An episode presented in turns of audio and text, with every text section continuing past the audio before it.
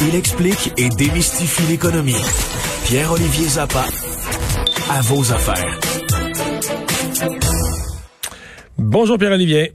Salut Mario. Alors, il y a des fabricants, fabricants québécois de masques euh, qui sont pas de bonne humeur. Non, en effet, euh, tu te souviendras la semaine dernière que le gouvernement a retiré de la circulation euh, des masques pédiatriques, donc pour les enfants, qui étaient possiblement toxiques et qui avaient été commandés à la compagnie Métallifère, qui importe euh, ces masques de Chine. cette semaine, on a appris, en fait, à l'émission, que le gouvernement a retardé la mise en disponibilité des masques transparents pour les éducatrices. Hein, tu te souviens, Mario, le gouvernement avait commandé des masques transparents parce que les éducatrices en demandait pour que les enfants puissent lire sur les lèvres. Euh, et selon deux études indépendantes qui ont été réalisées, euh, les masques ne seraient pas efficaces. Le gouvernement les a commandés, ces masques, d'une entreprise qui fait de l'importation euh, de la Chine. Et là, il y a des fabricants québécois qui se demandent pourquoi le gouvernement maintient le système d'appel d'offres traditionnel où ce sont les plus bas soumissionnaires qui l'emportent, peu importe souvent la qualité de leurs produits. Euh, parce que pour pouvoir soumissionner sur ces sur ces appels d'offres du gouvernement qui qui demandent à des distributeurs, écoute, on a besoin de tant de masques euh, pour les écoles, pour les, services de garde. Euh, gens comme toi et moi peuvent soumissionner simplement s'ils ont un contact en Chine avec un, un fabricant, les importer. Et ils ont besoin d'une attestation de la Chine là, qui dit, ben écoutez, ces masques-là sont sécuritaires.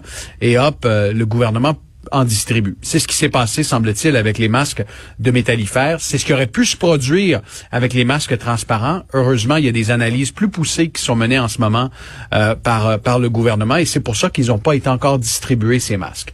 Il y a des entreprises au Québec qui en produisent et qui se demandent pourquoi le gouvernement maintient sa règle du plus bas soumissionnaire alors que nous, on est prêt à en fabriquer, par exemple, à Louisville, chez Entreprise Prémont. Euh, ces fabricants-là ne sont pas du tout euh, en, accord avec la façon de faire. Évidemment, ils ont perdu des contrats, de gros contrats, souvent par seulement quelques milliers de dollars, et ils se posent des questions sur les produits qui euh, sont achetés par le gouvernement. On aura l'occasion d'en parler d'ailleurs ce soir à l'émission. Pierre-Olivier, tu nous as parlé à quelques reprises de la hausse du prix des matériaux, mais là, euh, c'est le cas le plus spectaculaire, là, ce 2 par 4. ben, tu sais, euh, je vais te raconter la genèse de ce qui s'est passé à l'émission. Il y a, il y a deux semaines, évidemment, on avait en quelque sorte adopté un 2 par 4, puis on suivait l'évolution du prix.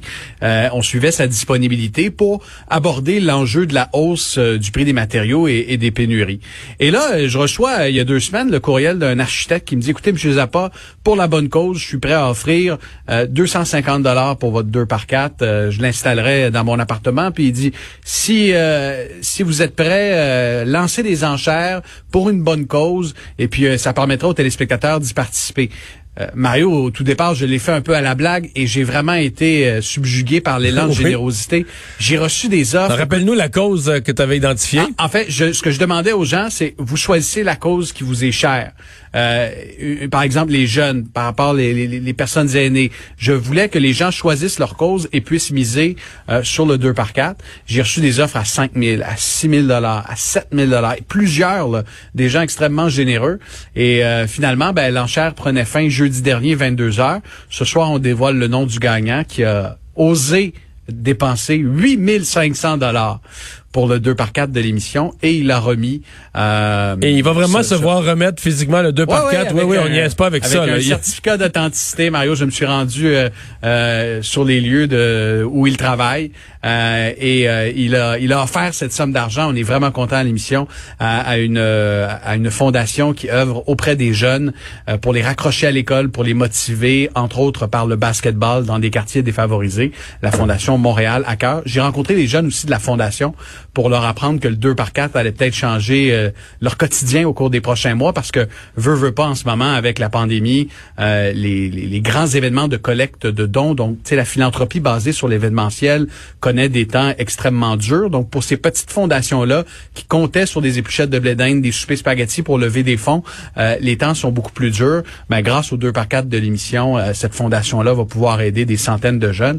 On en est bien fiers et on vous présente ça ce soir à l'émission en plus de recevoir aussi le ministre de l'Économie.